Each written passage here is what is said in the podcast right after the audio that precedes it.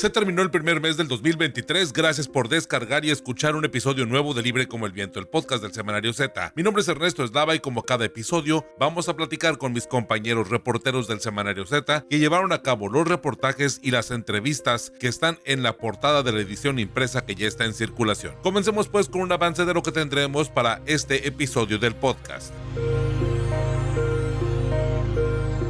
Mantente informado en el Semanario Z y súmate a nuestras redes sociales. En Facebook nos encuentras como Semanario Z, en Twitter como arroba Z Tijuana, en Instagram como arroba Z.Tijuana y en TikTok como Semanario Z. También visita ztijuana.com. En la edición 2548 del 27 de enero al 2 de febrero del 2023 del Semanario Z tenemos favoritismo y pérdida de dinero son algunas de las observaciones en el manejo financiero de la Comisión Local de Búsqueda, cuyo recurso fue operado por Amador Rodríguez Lozano y posteriormente por Rebeca Vega. Sobre precios y malos manejos en la Comisión de Búsqueda, un reportaje de mi compañero Eduardo Villalugo. Los trabajos en la escénica a lo largo de los 7 kilómetros se extenderán por lo menos hasta septiembre del 2023 mientras que en el tramo de la muerte se reportan tiempos de traslado de más de una hora. Obras carreteras estrangulan a Ensenada, un trabajo de mi compañero Marco Flores. En nueve días, eh, traficantes de droga ejecutaron a cuatro ataques en contra de policías en Baja California. Dos fueron asesinados y ocho heridos. Cártel de Sinaloa asesina a policías. De investigaciones Z, con imputaciones de sobornos y protección de cárteles de Sinaloa y de Beltrán Leiva, inició el juicio en contra del exsecretario de Seguridad Pública, Genaro García Luna. México litiga 700 millones de dólares de Genaro García Luna en los Estados Unidos. Las manos sucias de García Luna. El seguimiento puntual del caso con mi compañero Luis Carlos Sáenz. Estás escuchando Libre como el Viento, el podcast del Semanario Z. Las manos sucias de García Luna es uno de los reportajes titulares del semanario Z que ya se encuentra en circulación en la página 9 con imputaciones de sobornos y de protección a cárteles de Sinaloa y Beltrán Leiva. Inició así el juicio en contra del exsecretario de Seguridad Pública durante la administración del presidente Felipe Calderón Hinojosa. México litiga 700 millones de dólares de Genaro García Luna en los Estados Unidos es parte de este trabajo periodístico que nos va a compartir y del que vamos a platicar con Luis Carlos Sainz. Luis Carlos, bueno, vaya la forma de que ha iniciado este pues este juicio, ¿no? Este juicio tan esperado por la administración actual. ¿Qué tal Ernesto? Un gusto saludar a todas a todos. Una semana preliminar de ajustes con el de selección del jurado, los alegatos de apertura de las partes, pero ya lo sustancial que eh, se da a conocer en esta semana que termina, pues ahí se significa por sus imputaciones el testigo colaborador Sergio Villarreal Barragán, este narcotraficante apodado El Grande, exagente policíaco federal y también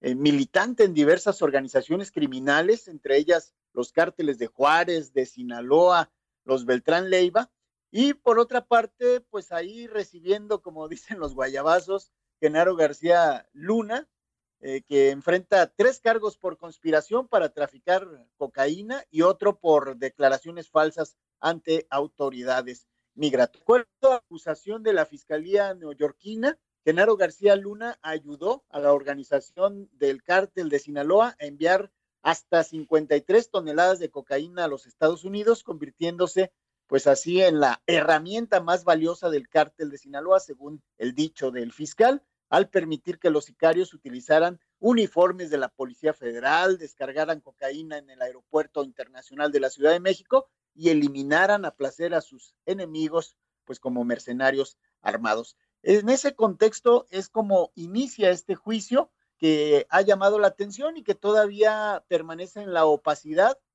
eh, el número exacto de testigos presentarse, más que el número, quiénes son los testigos, porque se conoce solamente algunos, pero no a todos, ni el orden en que serán presentados. Entonces, al, como que va al día y quizás se sabe quién se va a presentar mañana, pero no pasado mañana. Sí, claro, y además, este, bueno, el hecho de que entrara Sergio Villarreal el, el Grande a dar sus primeras declaraciones, bueno, al principio fue un tanto desestimado por la, por la defensa, ¿no? Diciendo que este, eran solamente pues testimonios, que no, que no había pruebas fehacientes, Pero bueno, pues esperemos ver cómo se vaya, va construyendo la narrativa y si en un futuro próximo, no en las próximas eh, eh, pues eh, careos y, en estas declaraciones, en estos testimonios de los testigos protegidos, bueno, de alguna forma pues se da forma y se empiezan a mostrar pruebas porque se habló acerca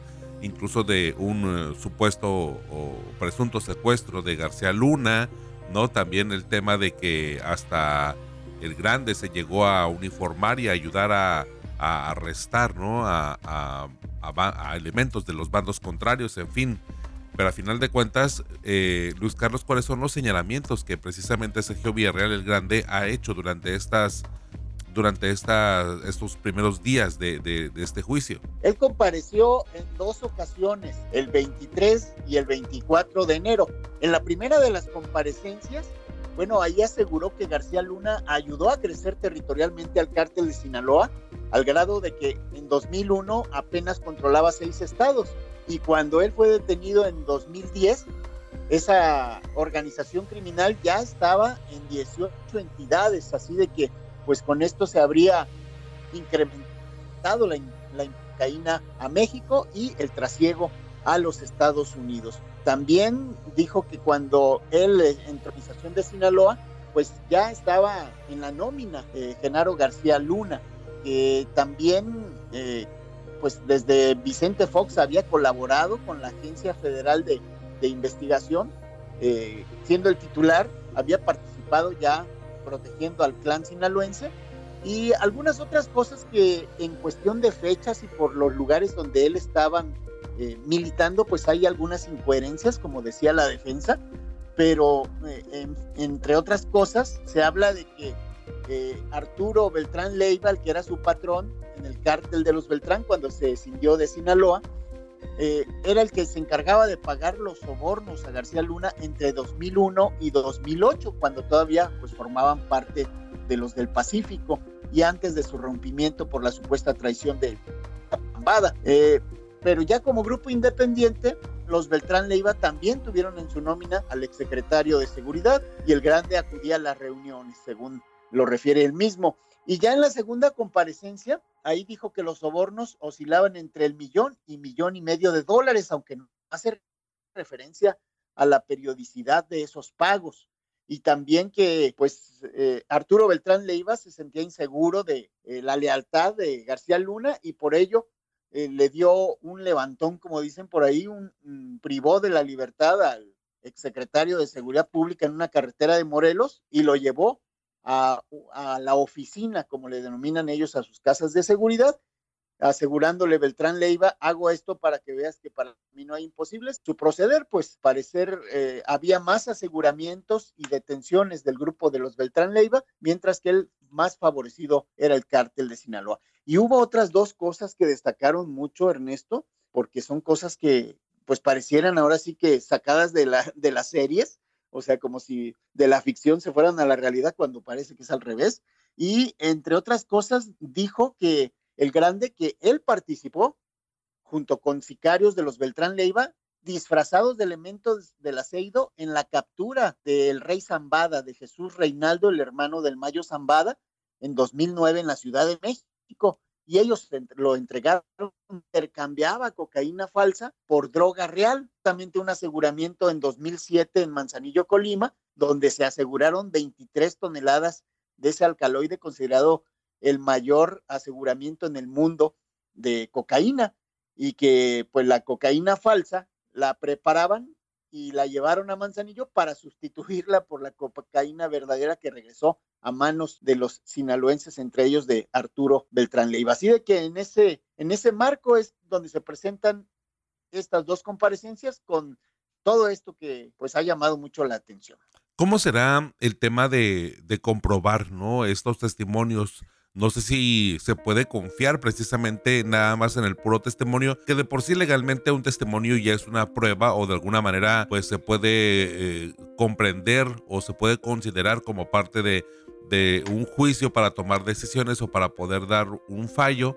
Pero ¿cómo confiar si son de fiar estos testimonios que hace Sergio Villarreal? Pues mira, Sergio Villarreal ya ha sido testigo colaborador en México desde su captura prácticamente se quedó detenido para ser extraditado, aunque ahora sabemos que tiene una orden de aprehensión en Tamaulipas por participar en secuestro y homicidio, eh, la cual no ha sido cumplimentada desde luego, pero él ya fue testigo colaborador con la clave de Mateo, eh, sobre todo para incriminar a militares, a funcionarios de, de la extinta PGR, o que antes así se llamaba, y todos ellos, entre otros generales, coroneles, eh, directores del aceido, procuradores, han sido absueltos y liberados al desestimarse los testimonios de este hombre, que además mantiene abiertos procesos penales en contra de personas que no han sido sentenciadas porque no ha sido posible conseguir la ampliación de declaración del grande, a pesar de que estaba preso en Estados Unidos y solicitaba la colaboración de las videoconferencias,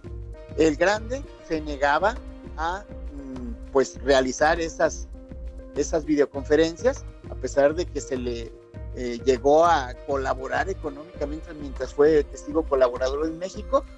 Y bueno, pues eh, ahí está el propio caso del de, el exalcalde de Iguala y de su mujer.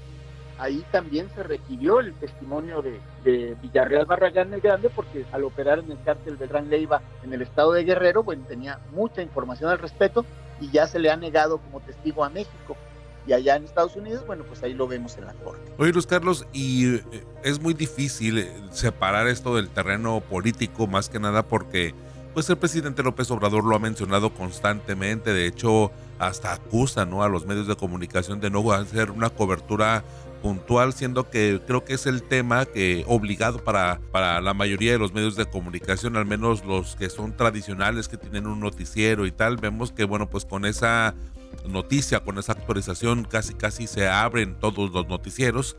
Pero además, bueno, el asunto obviamente pues del interés que tiene la relación de eh, pues de García Luna eh, durante su eh, gestión o su trayectoria como funcionario de alto nivel en la administración de Felipe Calderón Hinojosa y además del expresidente también Vicente Fox, porque a final de cuentas ahí estuvo dentro de de como titular de la AFI. Digo, y también, bueno, relacionándolos a ambos, pues un asunto un tanto con un sesgo político, ¿no? Es muy difícil no, no relacionarlos a sabiendas de, de la, eh, pues vamos a decirlo así, los choques o, o el tema de la animadversión que tiene el presidente López Obrador con Felipe Calderón y el grupo de, de Acción Nacional. Desde luego, el 24 de enero López Obrador virtió en esas conferencias matutinas, pues que estará informando de manera frecuente, ahora sí que un espacio en las matutinas, sobre el proceso al ex jefe policial, porque es un tema importante que la gente debe de seguir y como dices, bueno, no les satisface como lo hacen la mayoría de los medios de comunicación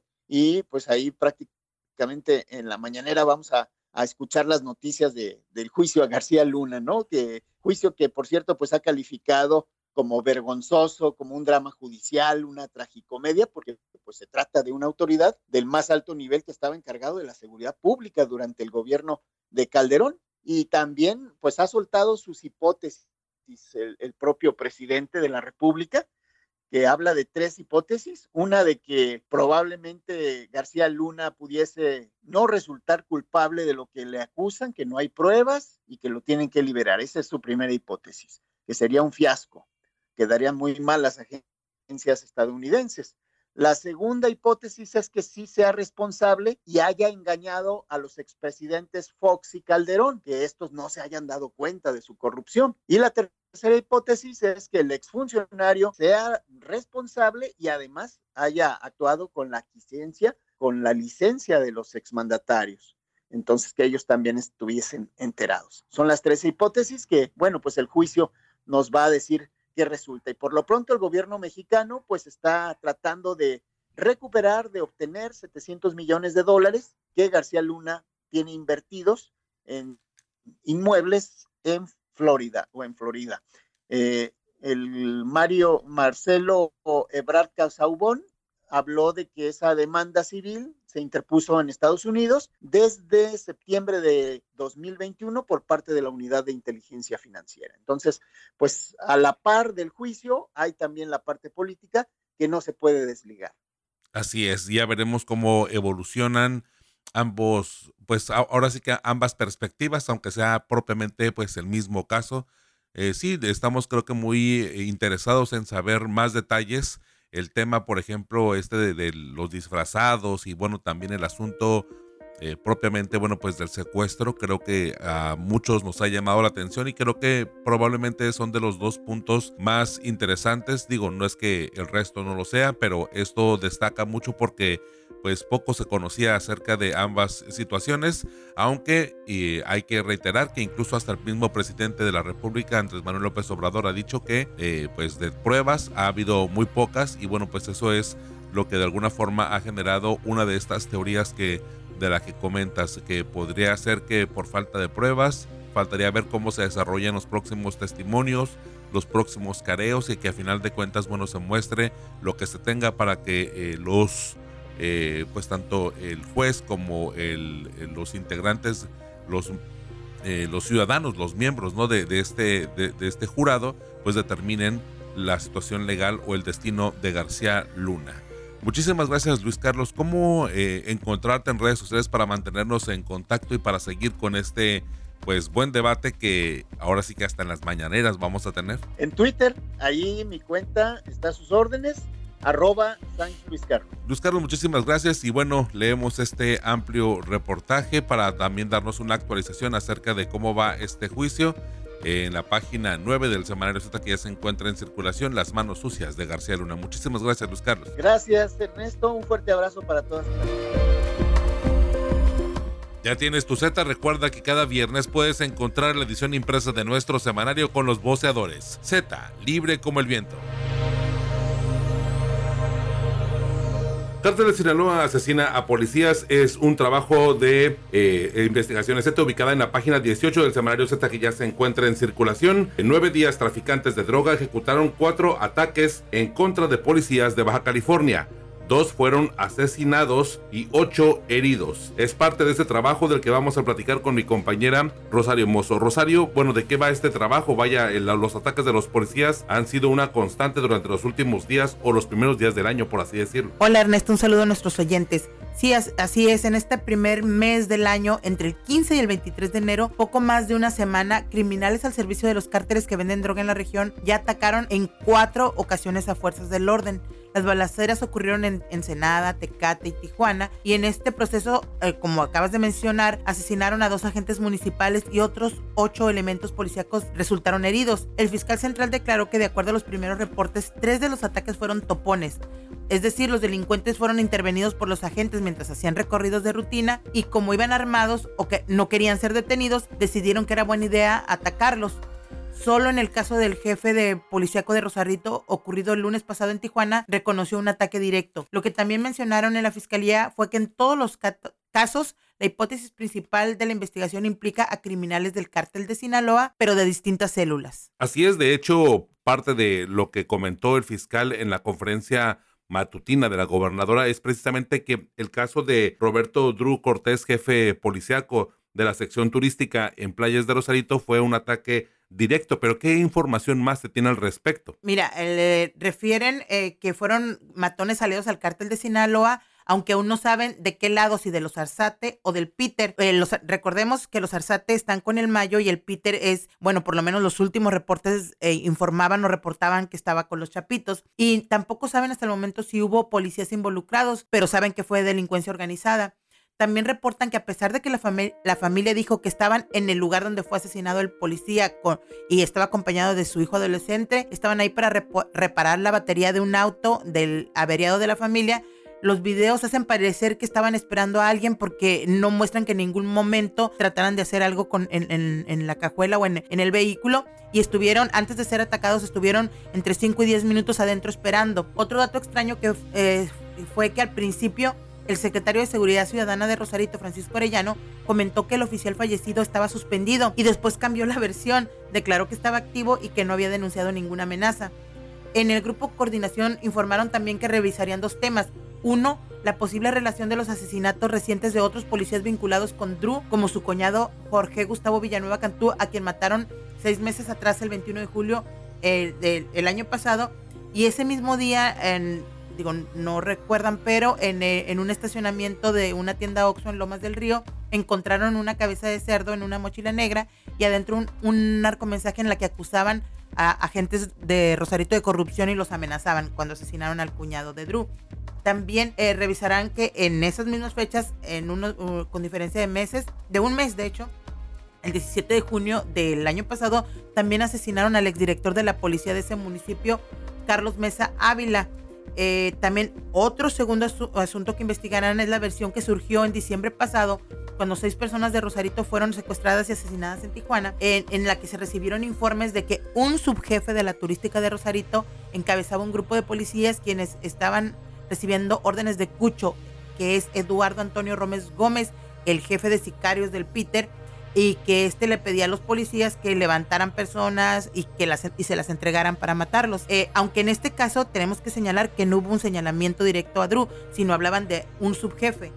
Eh, si es por el lado de los otros policías asesinados, la fiscalía se inclina por que el homicidio, en el homicidio pudieron haber participado gente de los Arzate, pero si se relaciona con el sextuple, pues entonces estarían viendo a la gente del Peter.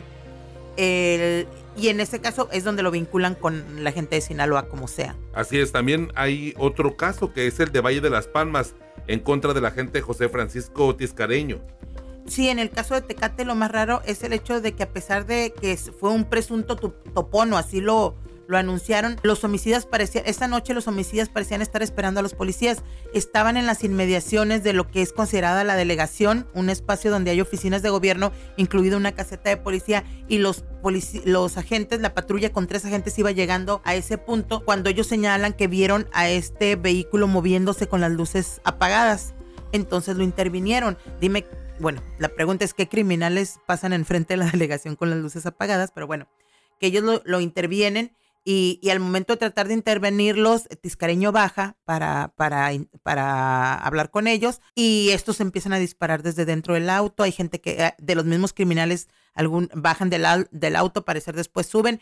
En el proceso, eh, pues eh, Tiscareño cae inmediatamente. Los otros dos oficiales que iban en la patrulla, que por cierto eran la única autoridad en, ese, en esa zona, el, los únicos policías en 26 o 28 kilómetros a la redonda este, so, que so, fueron atacados hieren a uno de los agresores. Al momento de huir dejan algunas cosas materiales en, en, en, la zona y es así como la fiscalía puede identificar a uno de los presuntos agresores. Todavía no ha dado la información completa, pero tiene identificado a uno de los presuntos agresores. Y, y, y bueno, el, eh, también el, eh, ubican las armas, el arma usada para asesinar al policía y para atacar a los otros dos, el, el arma fue usada en otro homicidio en, con, en este pleito donde ubican a los presuntos agresores de Sinaloa. En, en, el 24 de septiembre, donde hubo tres víctimas mortales y un tiradero de casquillos también en la, en la zona de la ampliación ahí mismo en Valles de las Palmas. Mm, dos cosas a destacar también. Esa zona estaba siendo resguardada por el ejército hasta como 10 días atrás. Quién sabe por qué razón decidieron que era buena idea quitarla el espacio o, o, la guardia que tenían ahí. Eso es por un lado. Y otro, la ayuda tardó más de 40 minutos en llegar porque están en una zona alejada de la ciudad y esa fue la, excusa que encontraron.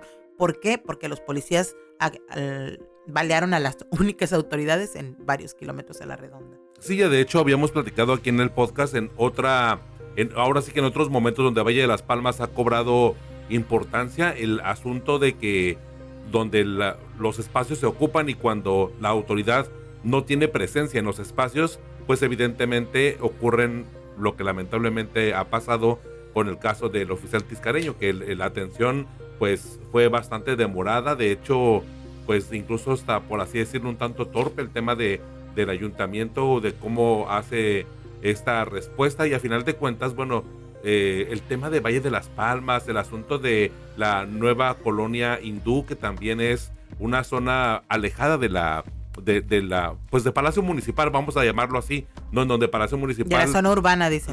Y que aún así han sido eh, pues blanco de ataques, ¿no? Muy cerca de Palacio Municipal fue asesinado un regidor este hace pues ya un par de años, entonces me me, me evoca el, el, tema de la falta de atención. Ahí, ahí también hay un, un, dato curioso. En esa zona, durante los últimos dos años, han estado ubicando como el principal responsable de los homicidios a Antonio Rubio alias el Max, operador del cártel de Sinaloa de los Arzate, pero a la fecha no tiene ninguna orden de aprehensión en su contra. Incluso lo implican en, en este atentado, pero no hay orden de aprehensión en su contra.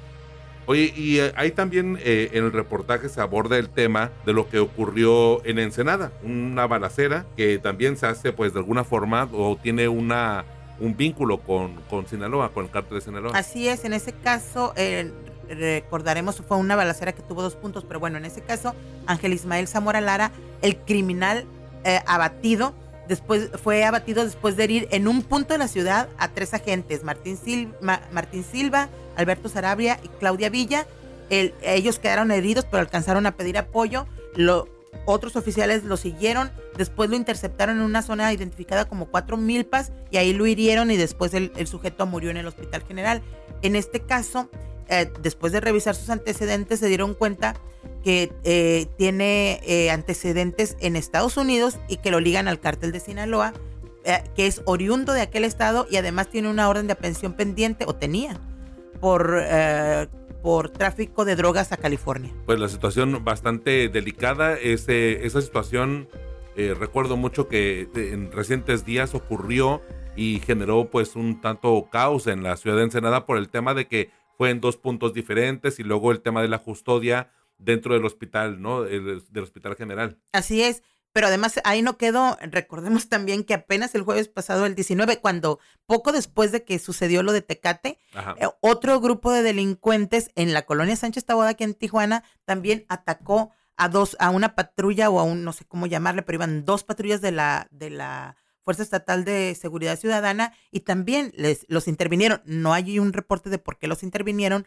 pero que le marcan el, el alto a un Nissan y a un Toyota ahí en la colonia, traen un operativo de autos para combatir el, robo de autos. Eh, se, presume que pudiera ser por eso, pero no hay un reporte oficial en que les marcan el alto y, los sujetos de, desde dentro de los vehículos empiezan a dispararlo. De nuevo, dos oficiales heridos, Alfredo Ibarías y Ulises Arriaga. Y los otros, ya no hubo seguimiento, ellos, los oficiales no reportaron la gente, sí, los testigos o los ciudadanos hablaron de la balacera. Cuando llega la policía municipal, pues no hay nadie, porque los elementos de la Fuerza Estatal llevaron a sus compañeros heridos primero a la Cruz Roja y luego al hospital del, del Mirador. Entonces ahí también no hay elementos, ahí todavía está peor porque el, en, en, esa zona pues no tienen, no, no tienen mayores elementos para saber quiénes fueron los atacantes. El auto ya se encontró, no han dicho dónde, ni se encontraron huellas digitales en él, pero ahí en este último en el, bueno, en el más reciente, bueno, en el más reciente fue el de Rosarito, peor aún. En este ataque también este, eh, se está hablando de, pues ya es una continuidad, o sea, simplemente no les importa, no piensan que van a ser detenidos y estamos viendo, bueno, hasta ahorita no hay ninguno en, en, estos casos, más que el abatido de Ensenada. Eh, entonces por eso se les hace fácil, o sea, no respetar, le marcan un alto y en lugar de de pensar en que los van a detener y van, si son primo delincuentes, van a salir en 48 horas para llevar su proceso en libertad en la fiscalía, les parece que es buena idea matarlos o atacarlos. Sí, la impunidad alentando, ¿no? A final de cuentas. Pues eh, Rosario, leemos este reportaje de investigación, está ubicado en la página 18.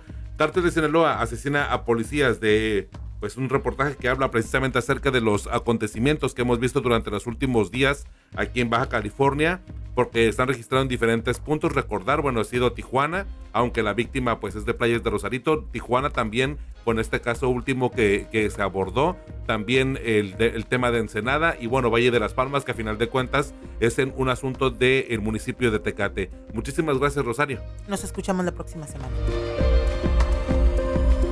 Cada viernes por la tarde puedes descargar un episodio nuevo de Libre como el Viento, el podcast del Semanario Z. Encuéntranos en Spotify, Google Podcast o en iTunes. Suscríbete y no te pierdas. Libre como el Viento, el podcast del Semanario Z.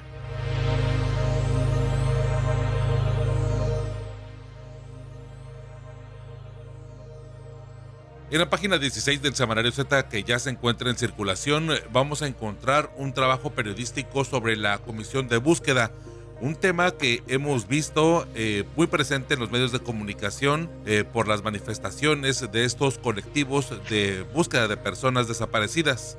Este trabajo periodístico de mi compañero Eduardo Villalugo aborda los sobreprecios y los malos manejos en la comisión de búsqueda como favoritismo y la pérdida de dinero que son algunas de las observaciones en el manejo financiero de esta comisión local de búsqueda que eh, su recurso fue operado por Amador Rodríguez Lozano, el ex secretario de gobierno durante la administración de Jaime Bonilla y posteriormente por Rebeca Vega. Vaya tema porque es sensible, porque estamos hablando de un tema bastante delicado y que juega un tanto con el dolor de las familias que siguen buscando, que siguen con la esperanza de encontrar a sus seres queridos pues lamentablemente eh, con una expectativa de vida pues bastante limitada. Eduardo, pues háblanos un poco acerca de esta gran controversia eh, que ha generado manifestaciones, plantones y que a final de cuentas es un problema que se viene arrastrando desde que pues prácticamente desde que se creó esta comisión de búsqueda. Ernesto, como siempre, un gusto. Gracias por eh, abrir espacio aquí en el podcast Libre como el viento, el podcast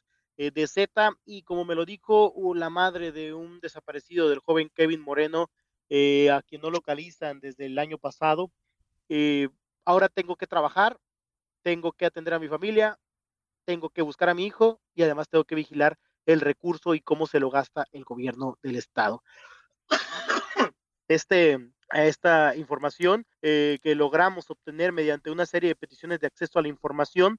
Eh, dicho sea de paso, no gracias a la Secretaría General de Gobierno, la cual es un ente que trató a toda costa de bloquear la información, trató de negarse o se negó a entregar en reiteradas ocasiones todo lo relacionado a los, a los pagos y facturas de la Comisión de Búsqueda. Y explico, el gobierno de México otorga anualmente cierta cantidad de recursos para eh, las comisiones locales de búsqueda. A México, Baja California le correspondieron en el 2021 18 eh, millones de pesos más 33 millones de pesos en una segunda administración. Este dinero eh, del cual no se sabía mucho, no se sabía prácticamente nada, fue erogado de manera discrecional por la administración de Amador Rodríguez Lozano y posteriormente la de Catalino Zavala Márquez, teniendo a Rebeca Vega, esta última, vigilando y dirigiendo y operando el recurso eh, público. En ambas administraciones hubo una persona que se encargó directamente del manejo del,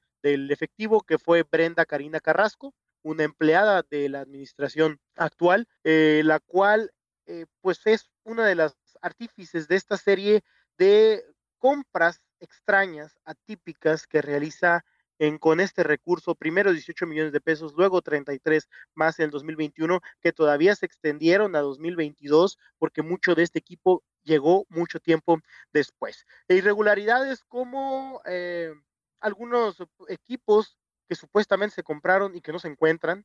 Eh, por ejemplo, hay un domo, un domo para resguardar más de 40 cadáveres, según la auditoría eh, federal, la auditoría superior de la Federación que no hemos visto y que por lo menos familiares reclaman y dicen jamás hemos visto ese domo. Un domo de 7 millones de pesos. Eh, vehículos que estaban supuestamente equipados en su totalidad y que aparentemente se encuentran en sobreprecio, o por lo menos las cotizaciones que pudo hacer Z eh, demostraban que estaban en sobreprecio. Y no solo eso, sino que además equipos millonarios que supuestamente, eh, o vehículos que estaban totalmente equipados con refrigeradores, con eh, palas, con aditamentos, una serie de aditamentos que no se localizaron nunca, solamente el vehículo, la caja pero no el equipamiento. Entonces, eh, así podemos mencionar muchas cosas, incluso, por ejemplo, irregularidades como, la, como comprar una serie de equipos de radiofrecuencia de alta gama que, que cuando los compran se los llevan a la comisión local de búsqueda y resulta que esa empresa no, no tiene antenas para ofrecer servicio en Baja California. ¿Para qué comprar un equipo de esta naturaleza si desde origen no vas a poder utilizarlo? Pero se compró y se cuenta con él, pero no se puede utilizar. Dos videoproyectores de una cantidad importante de dinero que se extraviaron de manera extraña eh, dentro de las oficinas de la Comisión Local de Búsqueda, un software de reconocimiento facial que el propio equipo de la Comisión Local de Búsqueda no tiene capacidad para operar, que no cuentan con las licencias para operarlo. Y así como te estoy comentando estas cosas, otras más, una empresa especializada en el ramo de la computación que vende remolques, que nunca había vendido remolques y que tiene de repente de manera sorpresiva dos remolques y se los vende la comisión de búsqueda, pero todo su giro ha sido siempre vender temas de computadoras. Uno de las empresas, incluso de nombre Soltec, ah, vendió eh, cierto equipo unos arneses, eh, un equipo especial a la Comisión Local de Búsqueda por 23 mil pesos, además de que logramos identificar que había un posible sobreprecio. La empresa Soltec es manejada por un empleado de la administración de, que trabaja directamente en la Secretaría General de Gobierno, un empleado participando en temas de compras de un tema relacionado con la Secretaría General de Gobierno. Ah, pues él trabaja ahí y ahora él también recibe eh, este tipo de, de contratos es muy sospechoso y genera la posibilidad de que haya un tráfico de influencias, de que haya un acto de corrupción. Y así como te estoy mencionando estos, hay muchos otros. La Auditoría Superior de la Federación les dijo que se estaban realizando compras ineficientes en algunos de los objetos que compró y obviamente el favoritismo no pudo esperar porque hay una empresa particularmente que se llama la Casa del Criminalista que se ubica en el Estado de México y que prácticamente le compraron todo lo que pudieron a ella, ¿eh? desde vehículos hasta software, hasta todo lo que te puedas imaginar. Y una segunda empresa de nombre Coedra, SADCB, la cual también fue igual de beneficiada, que también se ubica en la Ciudad de México y que lograron comprarle desde software hasta manejo de redes sociales. Esto fue en lo que se gastaron estos 50, más de 50 millones de pesos para la operación del recurso de la Comisión Local de Búsqueda. Oye, llama la atención mucho el domo porque son 7 millones y si hacemos el cálculo pues puede ser una quinta o una sexta parte de todo el presupuesto de 2021 del que comentas porque pues 7 millones de pesos vaya y, y, que se desaparezcan así además de este caso por ejemplo el que haces mención de del empleado pues claramente un empleado no puede participar en, una, en un proceso de licitación de esta forma tan eh, descarada o privilegiada, por así llamarlo. Y en verdad que, bueno, son problemas que se vienen arrastrando, que se heredan, pero que a final de cuentas se sostienen y se mantienen en un tema tan sensible y que pues vemos y hemos aquí platicado, Eduardo, de hecho contigo, el asunto de cómo es que los colectivos han desarrollado sus propias técnicas, sus propias estrategias para la búsqueda de, sus seres queridos y prácticamente, bueno, pues han convertido, por así llamarlo, en arqueólogos empíricos que poco a poco, con el pasar de los operativos, han perfeccionado sus técnicas, pero que no deja de ser una arqueología forense y que en su mayor parte ha sido empírica, ha sido pues incluso nada más con bajo la custodia y algún apoyo de las policías en su mayoría, ¿eh? Porque digo, no quiero descartar que la fiscalía eh, ha tomado cursos y ha estado presente, pero bueno, los operativos de los colectivos en todo el estado, por no decir en todo el país, aquí ahorita nada más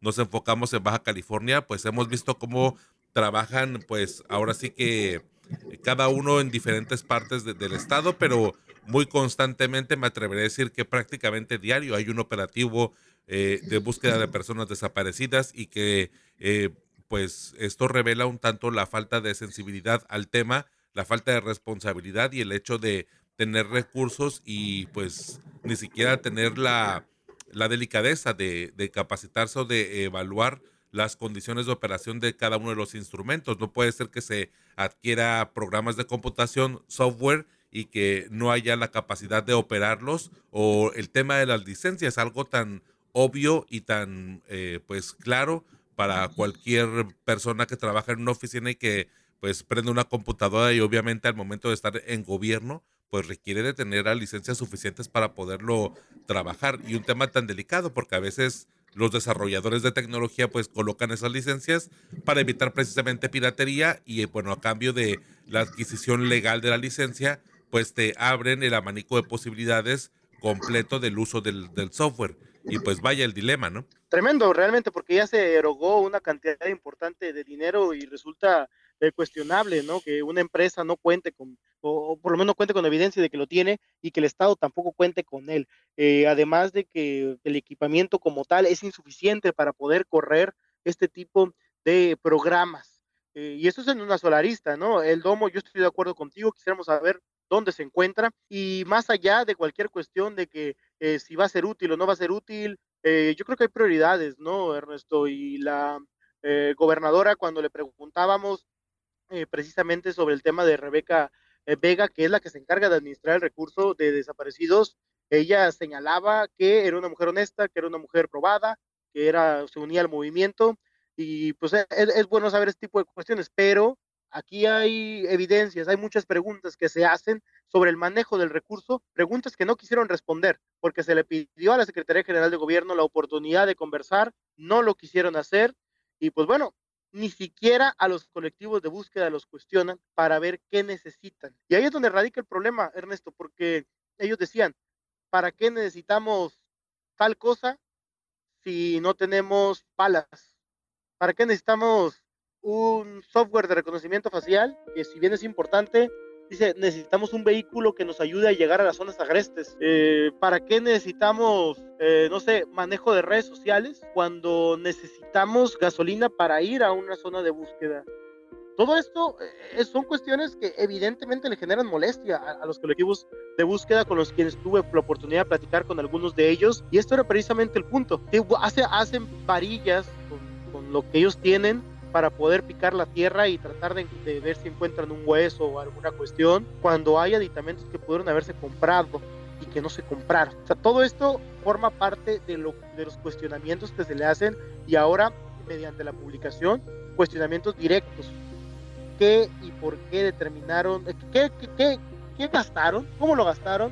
se encuentra lo que compraron en las instalaciones de, la, de, las almacenes de gobierno y por otro lado, ¿por qué hicieron este tipo de erogaciones, no? Porque son dudas, es dinero, y es dinero del área más sensible, ¿eh? de las más sensibles que son la búsqueda de personas desaparecidas. Sí, el, el tema de que no estén los instrumentos comprados, pues eso todavía, creo, es que no, no encuentro cuál de los aspectos que has narrado, no sé cuál yo de forma personal catalogar como cuál es lo peor. O sea, en verdad que creo uh -huh. que se falló en todo, se falló en todo y es una comisión hay que recordar que es una comisión relativamente nueva que se creó pues hace prácticamente tres años este, durante la administración de Jaime Bonilla.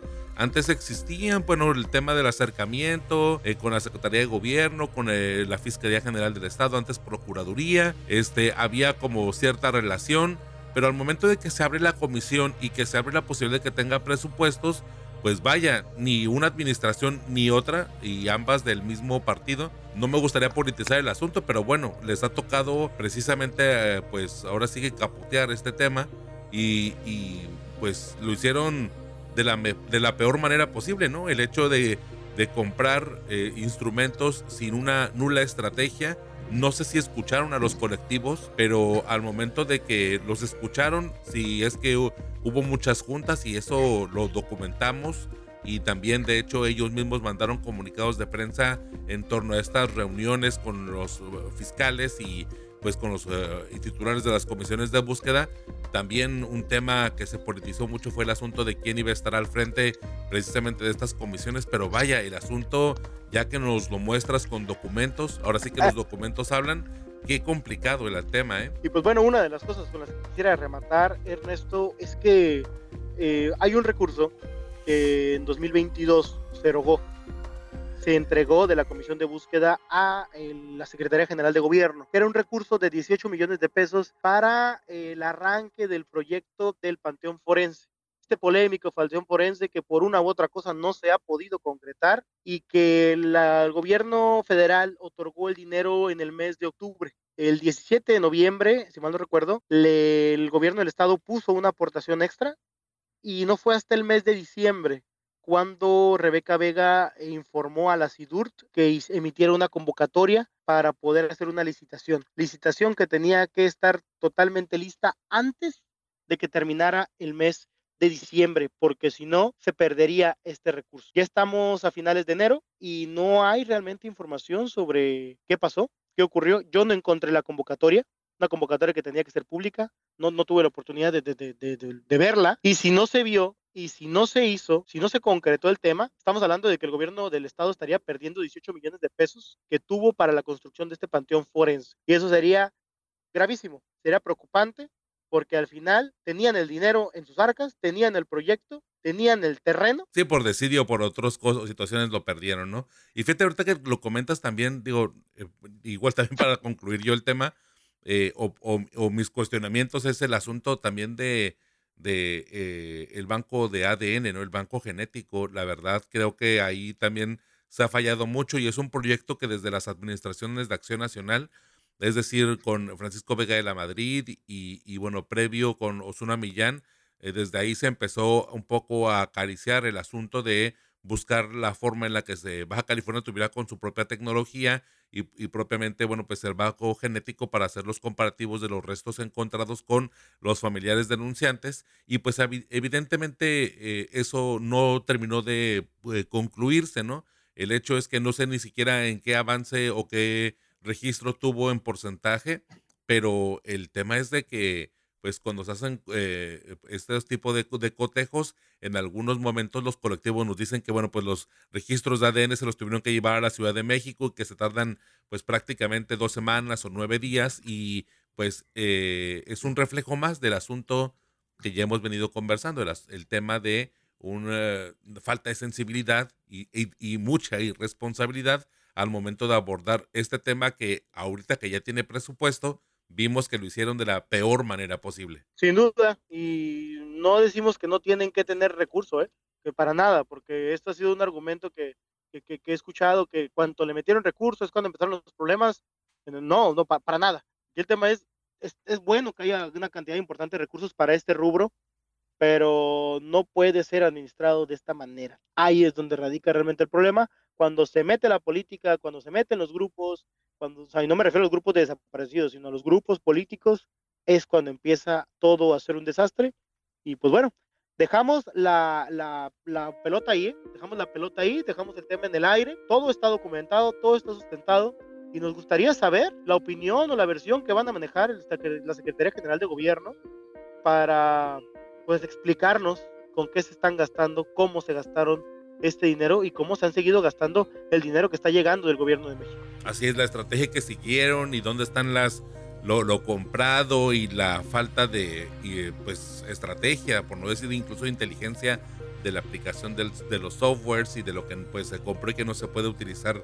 En fin, Eduardo, felicidades, muchísimas gracias por esta cruda realidad, esta bocanada de un tema que está tan en boga y que a final de cuentas, bueno, nos mantiene eh, pues indignados en la página 16 sobre precios y malos manejos en la comisión de búsqueda. Un reportaje de mi compañero Eduardo Villalugo. ¿Tus redes sociales para mantenernos en comunicación, Eduardo? Claro que sí, mediante Facebook lo pueden hacer a través de Villalugo Informa, en TikTok es simplemente con Villalugo y en Twitter como Eduardo Villaceta. Y nomás a decirle a la gente que fueron meses, muchos meses de trabajo este tema en el cual eh, batallamos, vaya que batallamos para conseguir la información que el gobierno del estado no quería proporcionar y que tuvimos que buscar otras instancias para poder acceder a ellas. Así es, ahí, Gracias Ernesto, un abrazo y a toda la gente que nos escucha. Muchísimas gracias ahí en la, versión impresa y también están los documentos. Muchísimas gracias Eduardo y hasta la próxima. Estás escuchando Libre como el Viento, el podcast del Semanario Z. En la página 14 del semanario Z que ya se encuentra en circulación podremos encontrar un trabajo de mi compañero Marco Flores en donde nos habla acerca de las carreteras eh, que estrangulan a Ensenada. Los trabajos en la escénica a lo largo de 7 kilómetros se extenderán por lo menos hasta septiembre, mientras que el tramo de la muerte se reportan tiempos de traslado de más de una hora vaya el tema de los impactos en cuanto a los traslados de los ensenadenses. Marco, ¿cómo se vive esta situación? ¿De qué va este reportaje? Ernesto, ¿qué tal? ¿Cómo estás? También para todos los eh, seguidores de Semanario Z.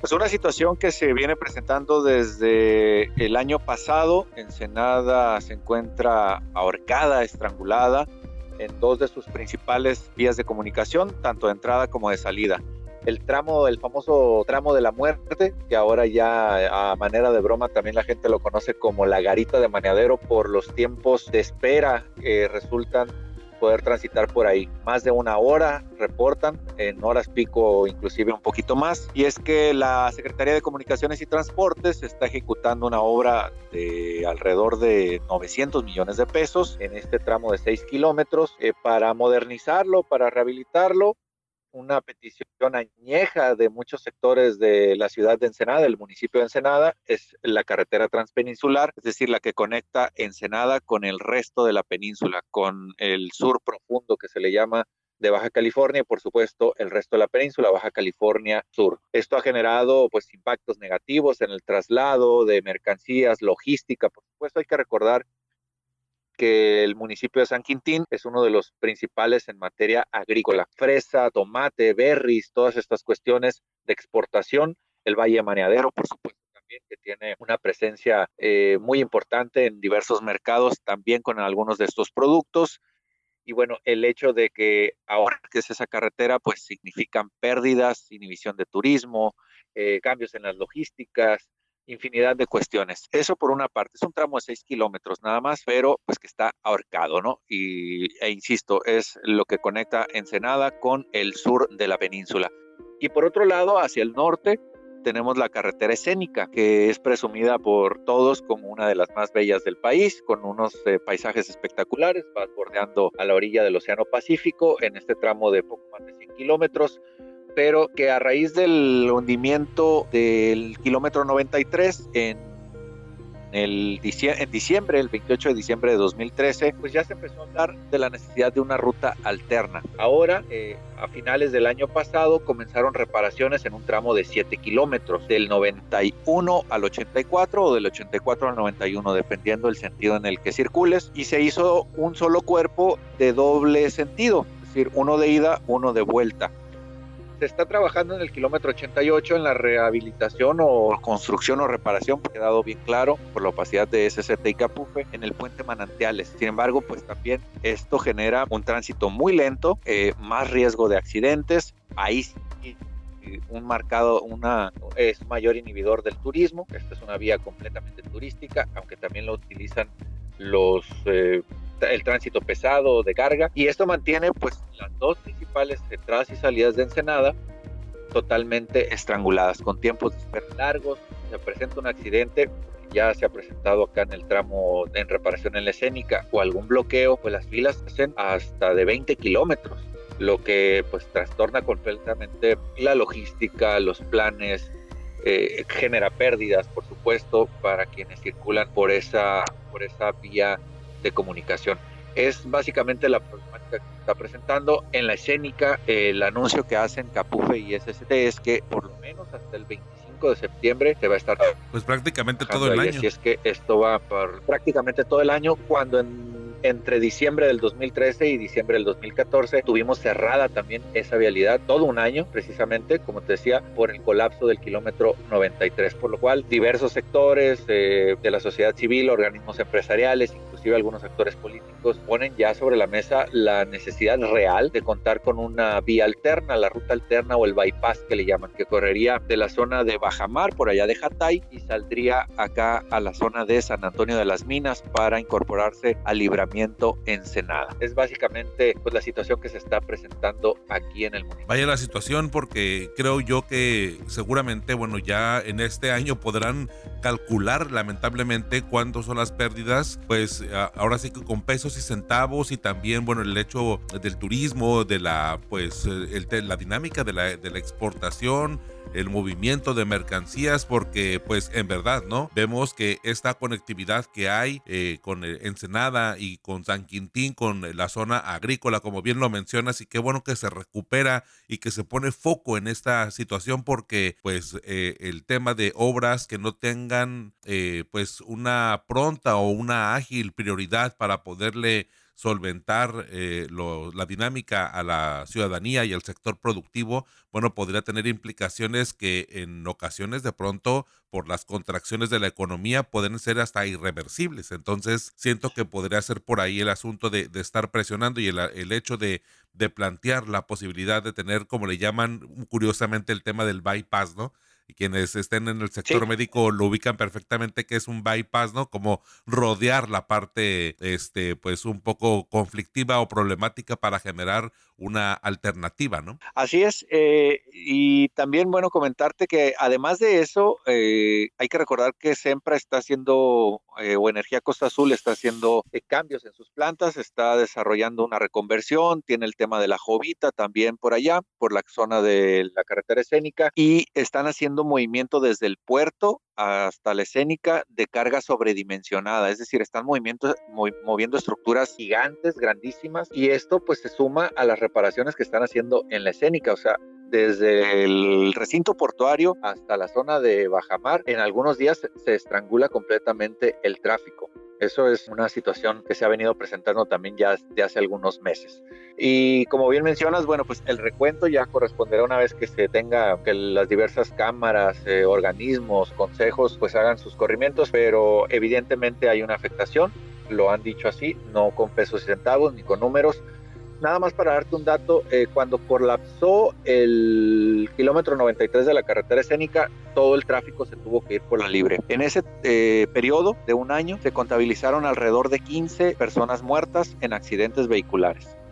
O sea, eh, ya en su momento hubo un impacto fuerte por el cierre de la carretera escénica en materia de accidentes Ahorita mucha gente está optando también ya por irse por la libre y eso incrementa por supuesto tanto los aforos como el riesgo de accidentes y por supuesto el de pérdidas humanas. Sí, de hecho, como dato curioso, a mí me tocó eh, ir precisamente a, ver las implicaciones que tenía, los resultados, ¿no? Que, que pues se desarrolló por el cierre de este tramo y recuerdo mucho que me comentaba la policía ahí la que están a cargo de la delegación ahí de Ahí si me, puedes corregir, pero creo que es eh, de Salto del Tigre, ¿no? En donde... La misión, en la, misión. En la misión, correcto, donde me decían los agentes policíacos y también incluso la, pues, la Dirección de Seguridad Pública que tuvieron que buscar recursos extraordinarios porque esa eh, delegación policíaca tenía solamente dos o tres espacios para pues para eh, contener a detenidos, ¿no? Para poderlos este, procesar y que debido a los accidentes viales y los problemas que generó pues el aumento en el congestionamiento vial por la zona, pues evidentemente tuvieron que ampliarla prácticamente al triple, porque pasaron de 3 a prácticamente 10, 11 celdas y esto bueno pues de alguna forma para poderle dar un espacio un poco más digno. Y sí recuerdo mucho precisamente esa delegación o esa instalación policíaca porque pues de ser pues algo muy austero, ¿no? Prácticamente un edificio pues digo un poco por así decirlo, eh, muy colonial y muy, muy pequeñito, ¿no? Pues prácticamente de tres oficinas, por así decirlo, pues pasó a tener pues un poco más de amplitud y de profundidad precisamente por el caso, ¿no? Además de que hay que recordar que toda esta zona de Salto del Tigre, la misión y tal, pues es una zona un tanto eh, difícil, ¿no? Las curvas, las rampas, muy conflictiva. Es decir, que cuando llueve, pues vaya, eh, tendría que ir uno a vuelta de rueda porque en verdad que sí es difícil. Hay un tramo que son curvas al estilo La Rumorosa. Otra cuestión, eh, Ernesto, que también ponen sobre la mesa algunos grupos, es, eh, están de acuerdo en que se hagan obras, por supuesto, en que se mejore toda la infraestructura vial de Ensenada, sobre todo ese tramo de la muerte que es un tramo de entre el exegido Chapultepec, bueno, ahora otra vez eh, delegación, Lexejío, Chapultepec y Maneadero, tramo de 6 kilómetros, en el que eh, muy constantemente ocurrían accidentes por lo conflictivo de la zona. Todo el mundo creo que está de acuerdo ah, en que se repare. Parte de lo que ponen sobre la mesa o de la problemática es, bueno, la planeación y la logística y por supuesto también los tiempos. La obra va muy lenta, se ve muy, muy poca gente trabajando, no trabajan tres turnos, digamos, de noche no se ve nadie, eh, falta de señalamientos, no hay tránsito o agentes de tránsito que puedan agilizar o solucionar un poquito la problemática. Y, y, te digo lo de la planeación porque al mismo tiempo que cierras la vialidad hacia el sur, cierras hacia el norte. Al mismo tiempo están trabajando en dos frentes y se quejan también de que son muchos kilómetros en la carretera, en la carretera escénica el cierre. O sea, si están trabajando nada más en el 88, que bueno, pues recórtalo un poco, no lo cierres desde el 84 hasta el 91, porque ahí es donde pues generas un cuello de botella y eso hace que sea muy lento. Eh, son parte de las, eh, inquietudes también que tienen algunos sectores productivos acá en Ensenada. Sí, de pronto incluso hasta la opacidad, ¿no? Por el hecho de que las autoridades de pronto no quieren revelar cuál es la estrategia o por qué la razón. Digo, seguramente esto tiene una razón, pero si no la comparten, pues evidentemente hace a muchos eh, de alguna forma pues hacer propuestas, digo, a veces incluso sin tener al detalle de las razones por las que se desarrollan con una cierta logística, la, y digo logística por no decir estrategia, porque claramente pues de lo que estamos viendo en este reportaje es la carencia de la estrategia. Este, es correcto. Marco, te agradezco mucho este avance. Para quienes vayan a visitar Ensenada, para quienes viven en Ensenada, es muy interesante pues darle una leída en la página 14 a Obras Carreteras Estrangura en Ensenada, un trabajo de mi compañero Marco Flores en torno a los trabajos de la escénica y también del tramo de la muerte, que bueno, vaya, reportan tiempos de traslado bastante demorados. El hecho de hasta uno llamarle la garita, pues la verdad parece chiste, pero realmente es una anécdota. Eh, Marco, tus redes sociales para mantenernos en comunicación. Marco Flores, así me encuentran en Facebook. Perfecto, Marco, pues muchísimas gracias y te leemos. Gracias, Ernesto. Listo. Muy... Muchas gracias por estar con nosotros este viernes, ya lo sabes, cada tarde de los viernes puedes descargar un episodio nuevo referente a nuestra edición impresa del Semanario Z. Gracias por acompañarnos y también gracias a mis compañeros Eduardo Villalugo, Luis Carlos Sainz y Marco Flores por su participación en este episodio. También gracias a Rosario Mozo, editora general de información, Adriana Barrobello y a René Blanco, codirectores del Semanario Z y al valioso apoyo de todo el equipo de periodistas y del personal administrativo del semanario. Mi nombre es Ernesto Eslava, me encuentras como como arroba Ernesto Eslava en todas las redes sociales. Los espero el próximo viernes en Libre como el Viento, el podcast del Semanario Z.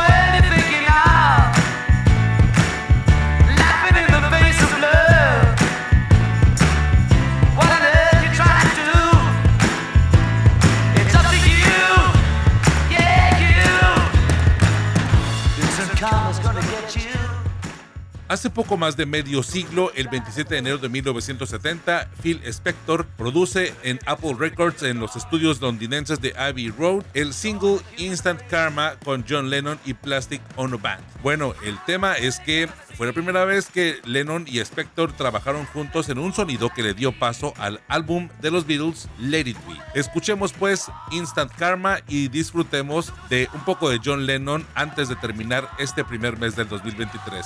Nosotros nos reencontramos el próximo viernes en Libre con el Viento, el podcast del Semanario Z.